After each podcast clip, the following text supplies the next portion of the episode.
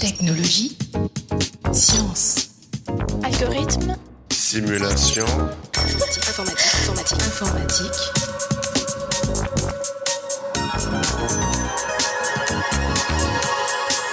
Technologie. Chers auditeurs, bienvenue dans ce 66e épisode du podcast Interstice.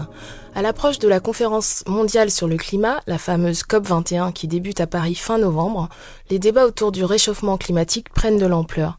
Quel rôle jouent les sciences du numérique dans la problématique du climat? Nous allons découvrir une facette parmi tant d'autres des travaux de recherche sur ce thème avec Clémentine Prieur, professeure à l'Université de Grenoble et membre de l'équipe RCI d'INRIA Grenoble-Rhône-Alpes. Clémentine Prieur, bonjour. Bonjour. Pour commencer, une petite question pour se mettre dans le bain, si on peut dire. Qu'attendez-vous de la COP21 à votre échelle? Alors déjà, on peut peut-être euh, rappeler le contexte de la COP21. Donc euh, la COP21 euh, a pour objectif de trouver des solutions au changement climatique, hein, puisqu'on s'attend à un réchauffement entre 0,3 et 4,8 degrés Celsius d'ici 2100. Donc c'est un réchauffement rapide par rapport à ce qu'on a connu jusqu'à présent. Et euh, de notre point de vue, du point de vue de la communauté euh, donc mathématiques appliquées ou euh, simulation numérique, donc l'intérêt c'est aussi de faire connaître les enjeux de notre travail, donc euh, une forte euh, nécessité de développer des, des modèles numériques pour euh, étudier l'évolution du climat. Dans l'équipe RCI, vous naviguez en quelque sorte entre l'air et la mer, si l'on s'en tient au nom de votre équipe.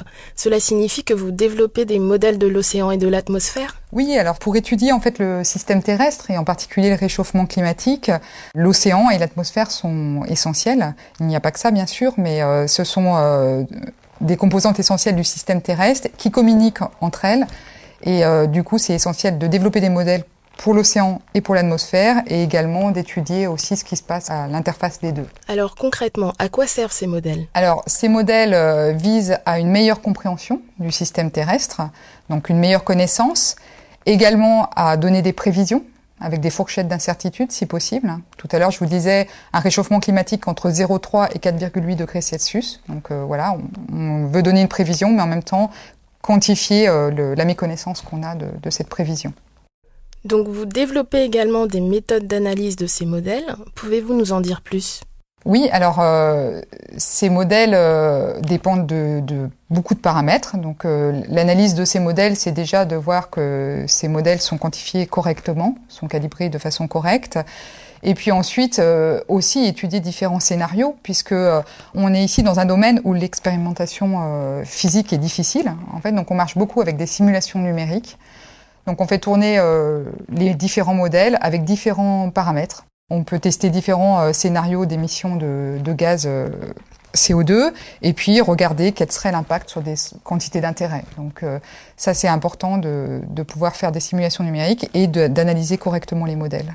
Qu'entendez-vous par quantité d'intérêt? Alors la quantité d'intérêt, ça peut être effectivement les, les températures au niveau du réchauffement. Ça peut être aussi euh, des probabilités d'événements rares, puisque on, effectivement on s'attend à ce que le réchauffement climatique euh, amène à une augmentation d'événements extrêmes, comme par exemple les phénomènes de crue, comme on a pu le voir dans les événements récents. Et euh, donc pour, euh, pour voir si euh, ces phénomènes sont augmentés ou pas, il faut tester différents scénarios, analyser les modèles. Et donc ça, c'est l'un des objectifs. Alors quels sont les enjeux autour de vos travaux? Alors il y a des gros enjeux socio-économiques. Donc on a pu voir les, euh, événements récents, par exemple dans le Var, qui, euh, qui ont eu des répercussions euh, économiques et sociales, bien sûr. Et, c'est des phénomènes qu'on voit de plus en plus fréquemment. Donc ça, c'est important. Donc pas seulement en France. hein, là, je donne des exemples récents, mais les phénomènes de sécheresse aussi en Afrique de l'Ouest, par exemple, qui ont été très intenses ces dernières années. Donc tous ces phénomènes peuvent avoir des, impacts vraiment dramatiques selon les pays et selon le, le niveau de, de pauvreté des pays. Donc ça a vraiment un, un gros impact, bien sûr. Là, c'était les enjeux sociétaux, si on peut dire, en ce qui concerne les enjeux scientifiques. Alors les enjeux scientifiques, on a affaire à des modèles euh, qui sont des, des gros modèles, on pourrait dire en quelque sorte des usines à gaz. Donc euh, pouvoir analyser ces modèles, pouvoir donner euh, des, des bonnes simulations numériques qui prennent en compte tous les phénomènes et en connaître les limites aussi. Donc ça, c'est vraiment les enjeux. Principalement, savoir ce que peut faire un modèle et euh, ce qu'on peut en tirer, parce qu'on ne peut pas non plus faire des miracles. Donc euh, il faut connaître les limites aussi de, des compétences qu'on peut avoir sur les modèles. J'ai vu que les études menées par l'équipe PERSI sont d'autant plus importantes qu'elles sont source d'informations pour les rapports du GIEC, donc le groupe d'experts intergouvernemental sur l'évolution du climat, et donc que ces rapports seraient utilisés lors de la conférence Paris Climat 2015 en novembre. En fait, les, rapports du GIEC s'inspirent euh, de simulations numériques qui sont faites à l'aide des modèles qui sont développés par le CMIP, qui est Coupled Model euh, Intercomparison Project. Donc c'est un projet international et euh, à l'échelle de la France, c'est principalement l'Institut Pierre-Simon Laplace et Météo France euh, qui, euh, qui travaillent sur ces modèles. Alors sur les projets euh, justement qui sont faits en collaboration avec Météo France et l'Institut Pierre-Simon Laplace, par exemple un projet qui vise à réduire les incertitudes sur la détermination des zones nuageuses. Donc ça, c'est un grand enjeu, en particulier sur le réchauffement de la planète, puisque les, euh, les nuages euh, vont réfléchir à l'énergie solaire. Donc c'est, euh, ça a un impact bien sûr sur le réchauffement climatique.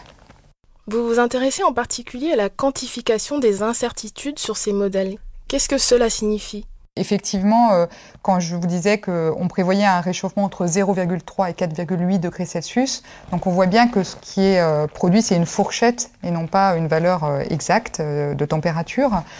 Donc en fait, ça, ça vient du fait qu'il y a plein de sources d'incertitudes, aussi bien sur les modèles, hein, on a des incertitudes sur la modélisation des phénomènes physiques, également euh, des incertitudes sur différents paramètres. Par exemple, euh, si en entrée d'un modèle, on a un champ de pluie, euh, on a des incertitudes au niveau des mesures de pluie. Donc on peut mesurer en différentes stations à l'aide de pluviomètres, où on a aussi également des mesures radar, mais à chaque fois, ces mesures sont entachées d'incertitudes.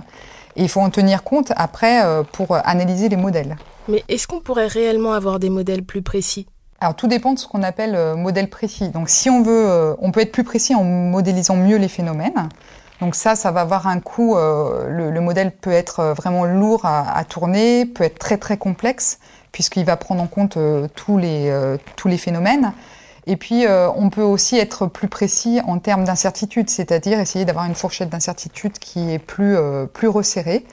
Euh, donc pour ça, ça veut dire vraiment bien analyser les, les sources au départ, les sources d'incertitude. Et quelles sont les méthodes ou outils que vous utilisez? Votre approche est plutôt statistique, si j'ai bien compris. Oui, tout à fait.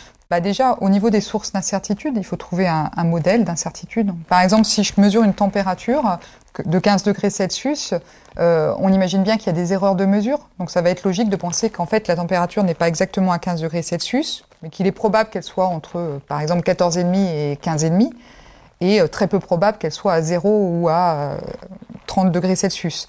Donc là, on donne un modèle, vous voyez, de ce qui est probable par rapport à notre mesure. Ensuite, il faut propager ces incertitudes. Donc, il faut les faire passer au travers du modèle et regarder qu'est-ce qui se passe. Et puis, bien sûr, à la fin, à quoi on s'intéresse? Donc, on peut s'intéresser à la probabilité d'un événement rare. Donc, par exemple, la probabilité d'une crue. Euh, si on s'intéresse, par exemple, au dimensionnement d'ouvrage, on peut vouloir savoir quelle hauteur de digue il faut construire. Et donc, euh, la quantité d'intérêt sera donc la probabilité de dépassement d'une certaine hauteur de digue. Donc, on va regarder en fonction du modèle d'incertitude mis en entrée du modèle ce qui se passe sur la quantité d'intérêt en sortie.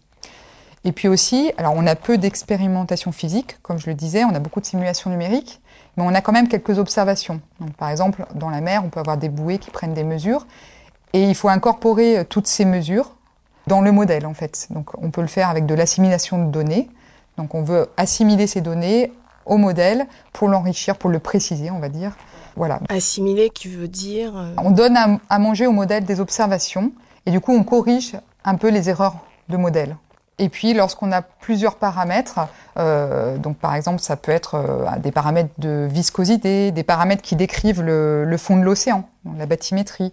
Donc ces paramètres, on peut aussi euh, vouloir les, les estimer, les préciser. Donc là aussi il y a un travail à faire et principalement moi je travaille avec des outils de, de statistiques pour ça.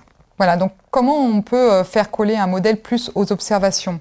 Donc on peut faire tourner un modèle pour différentes valeurs des, paramètres. Donc comme je disais, si on a un paramètre de viscosité ou des paramètres qui décrivent la, la bathymétrie, le fond de l'océan, on va faire tourner le modèle pour différentes valeurs de ces paramètres et puis on va comparer aux observations qu'on a. Et par des méthodes de comparaison comme ça, on va pouvoir euh, choisir les valeurs des paramètres les plus probables par rapport aux observations.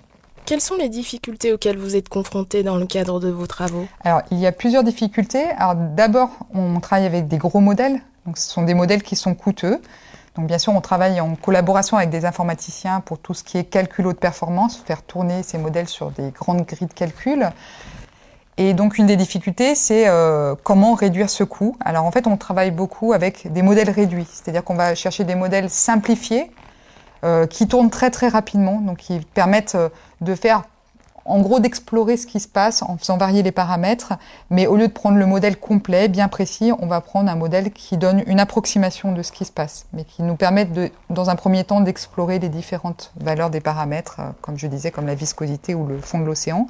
On fait varier les paramètres, on fait tourner un petit modèle et on regarde ce qui se passe. Donc ça, c'est pas mal utilisé, la réduction de modèles. Mais si on utilise des modèles réduits, est-ce qu'on ne multiplie pas les incertitudes? Oui, alors tout à fait. Donc les modèles réduits, on peut les utiliser de deux façons. Donc si c'est pour explorer ce qui se passe grossièrement, ça n'a pas vraiment d'importance. C'est pour donner une première information. Par contre, si on veut les utiliser dans un cadre beaucoup plus précis, alors là, oui, il va falloir aussi euh, quantifier l'erreur qu'on fait en utilisant un modèle réduit plutôt qu'un modèle plus complexe. Donc euh, c'est aussi une partie de mon travail, effectivement, de quantifier cette source d'incertitude, qui devient une nouvelle source d'incertitude. Pour finir, quels sont les défis scientifiques ou autres, hein, qu'il vous reste à relever? Alors, les défis, euh, je dirais, euh, effectivement, c'est continuer à développer des, des modèles réduits qui, qui, tiennent la route, pour lesquels on sache développer des, bornes d'erreur, justement, pour quantifier l'incertitude. Et puis, également, en ce qui concerne les, événements extrêmes, en fait, c'est s'intéresser à tous les événements qui, ont, qui sont par nature multidimensionnelle. Donc je vais préciser, si on s'intéresse à un phénomène de crue, en fait, on a euh, d'une part euh, la, pointe de crue, euh, on a le volume et le débit. Donc on a déjà trois quantités qui décrivent ce phénomène. Et ces trois quantités, en fait, sont interdépendantes les unes des autres. On ne peut pas considérer qu'elles ne sont pas corrélées. Donc euh, si on considère qu'elles sont décorrélées, qu'on oublie qu'il y a une dépendance entre elles, on peut arriver à des euh, donc si on s'intéresse à un dimensionnement d'ouvrage, on peut euh, sous-dimensionner un ouvrage ou le surdimensionner, ça peut être dans les deux sens. Donc au niveau financier, par exemple, les, crises, les dernières crises financières qu'on a eues, c'était justement parce qu'on n'avait pas tenu compte des dépendances.